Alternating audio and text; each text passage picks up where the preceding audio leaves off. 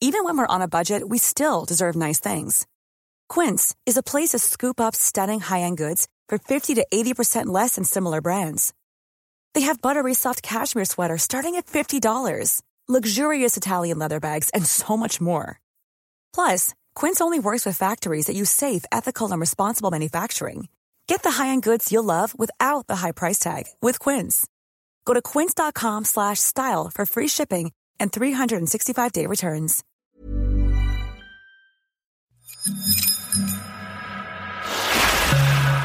AR Magazine Voyageur.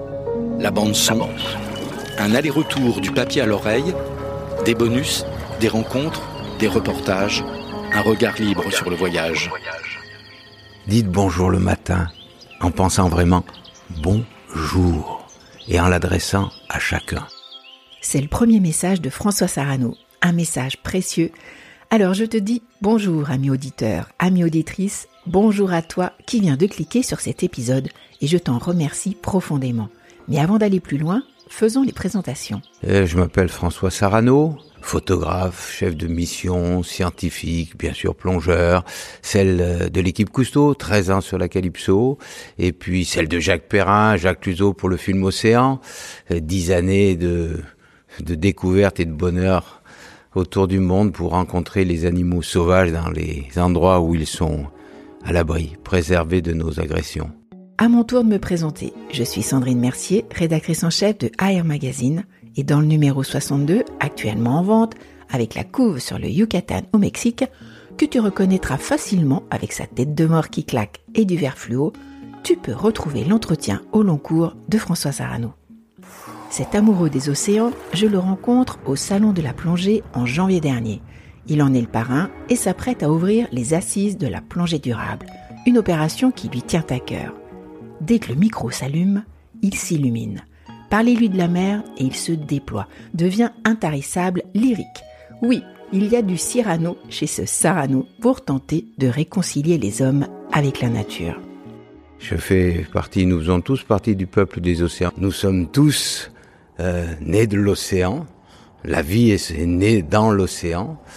Euh, et d'ailleurs, nos larmes salées en gardent la trace. Qu'est-ce qu'on vit d'unique euh, sous, sous l'eau?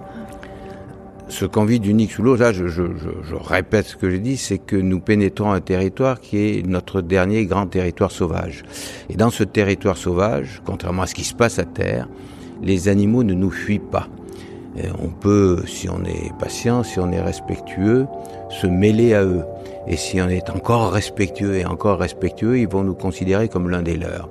Et ça change tout, parce que nous allons pouvoir vivre des moments, vivre, vivre des moments avec eux, et donc tisser des liens. Et tisser des liens, c'est le début de la connaissance, qui est très différente du savoir. Savoir, je, je peux savoir combien un animal a dedans, combien il pèse, qu'est-ce qu'il mange. Ça ne me dit rien de la vie.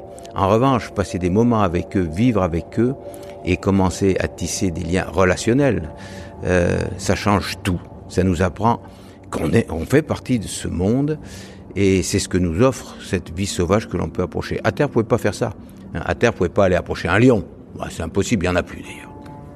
En mer, je peux nager côte à côte avec un grand requin blanc. Lady Mystery, 5 mètres 50, une tonne et demie, épaule contre nageoire, quelques minutes.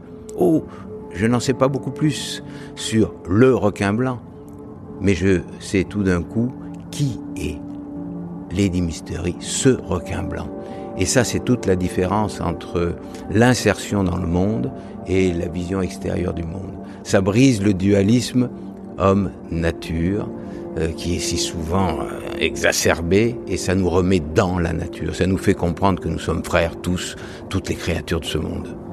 Mais qu'est-ce que vous vivez à ce moment particulier quand vous êtes euh, comme ça, vous nagez à côté d'elle? Quand on nage à côté d'un grand requin blanc ou d'un cachalot, on est plein d'une sérénité profonde, d'un bonheur sourd, énorme, si énorme qu'on a envie de le partager avec tout le monde, avec ceux qu'on aime le plus. Euh, et ce jour-là, je crois qu'on aime le monde entier. Ça nous ouvre sur les autres, la rencontre avec la vie sauvage. Ça nous fait comprendre que, contrairement à ce qu'on dit, euh, le sauvage fait peur, le sauvage est agressif, le sauvage est fuyant. Non, ce n'est pas ça. Le sauvage est libre. le sauvage est indompté. Et lorsque tout d'un coup il vous offre une audience, lorsqu'il vous offre un moment, alors cet instant de rencontre est le plus beau cadeau qu'on puisse avoir. Ça offre du bien-être, ça offre de la paix, et c'est ça qu'on devrait offrir au monde. Votre meilleur ami, c'est le requin blanc? Alors, meilleur ami est humain, mais parmi les non-humains, alors je dirais c'est plutôt Elliot, le cachalot. Elliot le cachalot qui euh, m'a offert une danse merveilleuse il y a quelques années, une dizaine de minutes, où il a essayé de m'apprivoiser. Ça, c'est l'expression sonore à huit clics des cachalots du clan du Erengel tordu, qui est le clan de cachalots avec lequel, depuis dix ans, nous passons régulièrement du temps et nous les étudions. Et cette euh, veut dire faisons un câlin, offre-moi des caresses. Et alors que les cachalots n'interpellent que très très très rarement les plongeurs, et jamais en utilisant cette expression, le Elliot est venu et m'a proposé des caresses pendant 10 minutes, 40 expressions sonores pour m'appeler et se positionnait sur le dos en offrant son ventre. C'est formidable lorsque tout d'un coup, une espèce sauvage, qui est libre, encore une fois, qui est le maître du jeu, non seulement vient près de vous satisfaire euh, sa curiosité, vous étudier, mais tout d'un coup, elle demande à tisser des liens. Elle, elle demande à vous apprivoiser. Je vous assure que c'est bouleversant, parce que tout d'un coup, vous vous dites, mais nous ne sommes pas seuls au monde. Nous, les humains, n'avons pas le privilège de l'avoir envie d'apprivoiser les autres. D'autres espèces, comme nous, veulent tisser des liens avec l'altérité, s'intéressent à autre chose que ce qui est simplement nécessaire pour leur survie. Vous ne vous sentez plus seul et vous vous dites, nous les humains, nous sommes formidables parmi toutes les autres espèces, mais n'oublions pas qu'elles aussi ont des talents que nous n'avons pas. Comment vous avez eu envie d'aller explorer sous l'eau?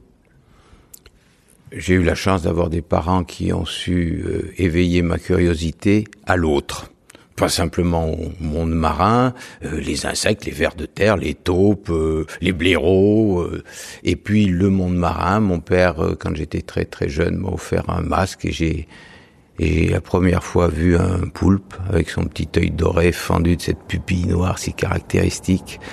Et puis le poulpe est un magicien qui vous attire irrésistiblement dans l'océan parce que brutalement il change de couleur la texture de sa peau se modifie et il disparaît alors qu'il est là devant vous et puis il réapparaît un peu plus loin. Et là, tout d'un coup, c'est inévitable. Vous êtes attiré et par lui et par les mystères euh, de tout ce qui se cache sous cette surface de l'océan que trop peu de gens brisent aujourd'hui pour aller découvrir les créatures marines. Alors il faut y aller d'une manière responsable, parce que si vous, vous avez signé cette charte, enfin, vous avez élaboré cette charte du plongeur responsable, comment il faut y aller sous l'eau? Avec respect et considération pour les autres créatures. La responsabilité, c'est pas simplement euh, de dire je vais essayer de diminuer mon impact sur l'environnement marin. C'est beaucoup plus que cela. Euh, pas simplement diminuer mon impact, mais avoir du respect. Dire bonjour, comme on dirait bonjour à celle ou celui qu'on aime. Avoir de l'attention aux autres c'est très très important parce que on change de paradigme complètement quand tout d'un coup on considère les autres comme des êtres singuliers, uniques, irremplaçables et qu'on leur accorde considération. C'est beaucoup plus important que simplement dire je vais économiser de l'énergie, je vais économiser de l'eau, je vais pas polluer. Ça c'est oui, bien sûr qu'il faut le faire, mais c'est insuffisant il faut, encore une fois, avoir de la considération pour chaque créature vivante.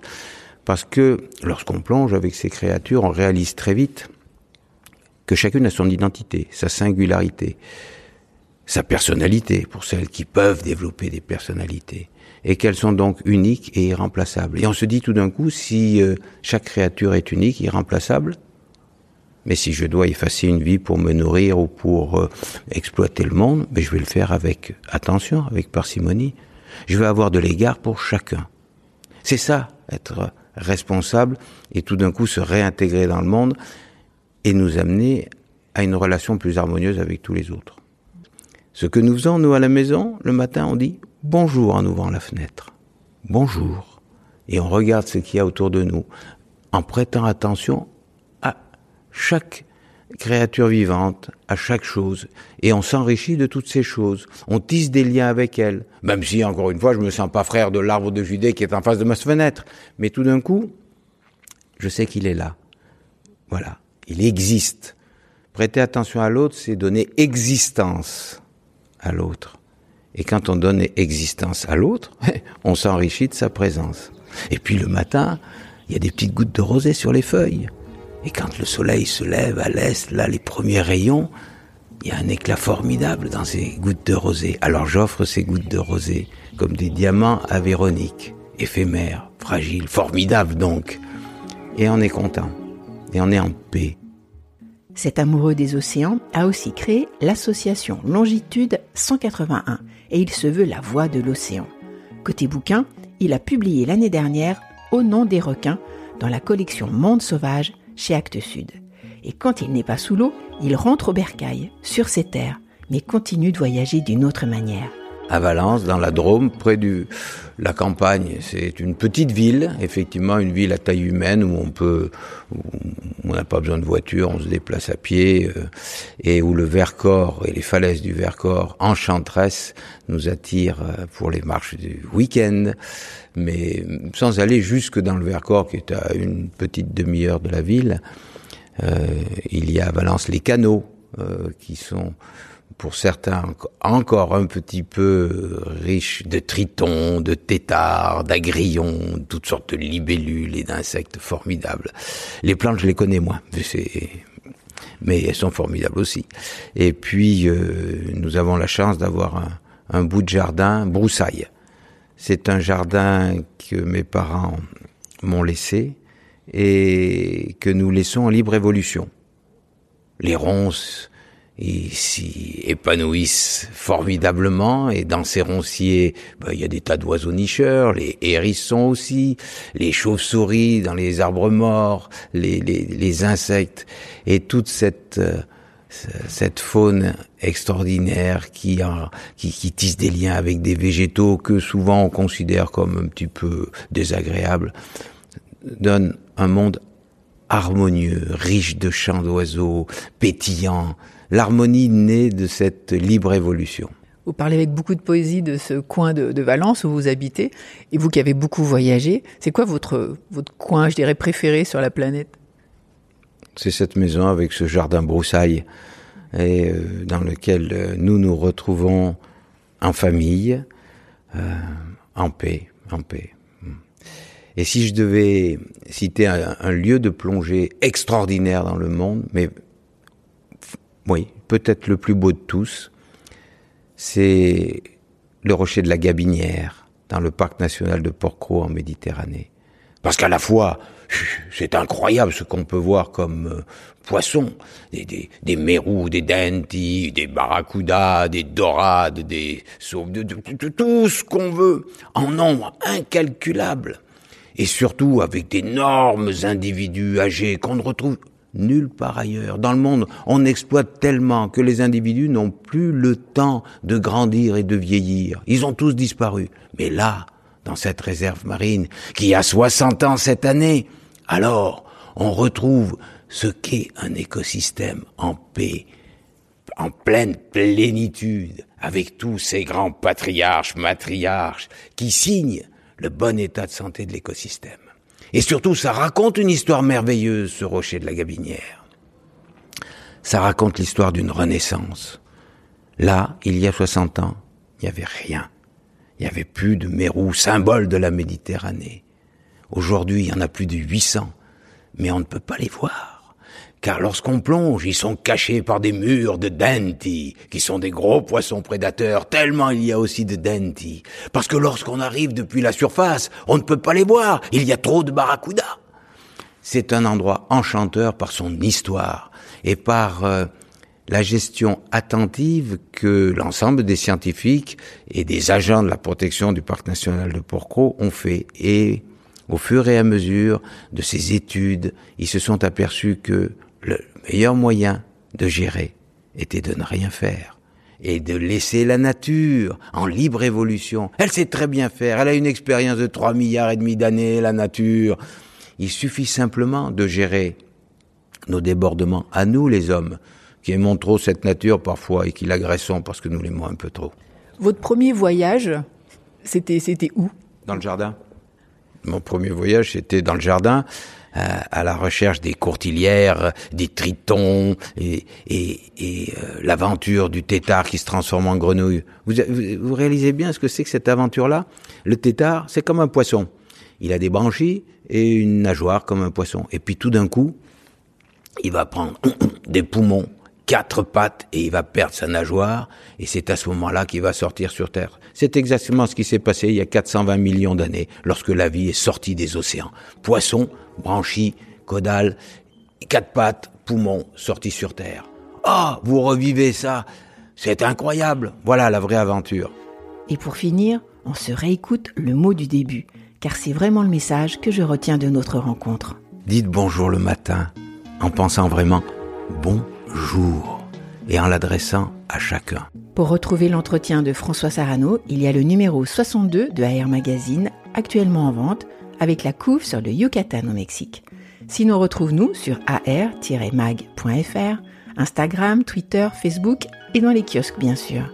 Et pour ne rien rater de la série Aller-retour, abonne-toi sur Podcast Addict ou Apple Podcast.